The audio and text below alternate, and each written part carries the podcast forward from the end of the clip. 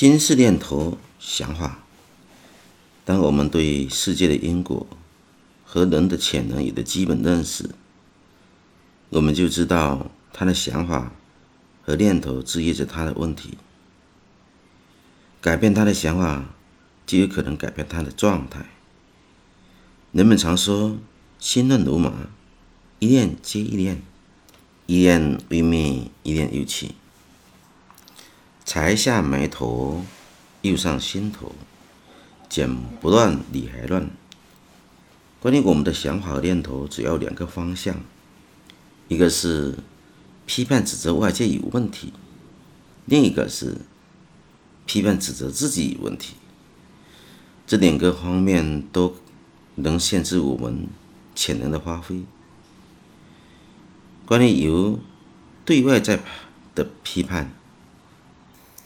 我们用当代杰出的心理学家拜伦·凯蒂发明的转念作业来解决。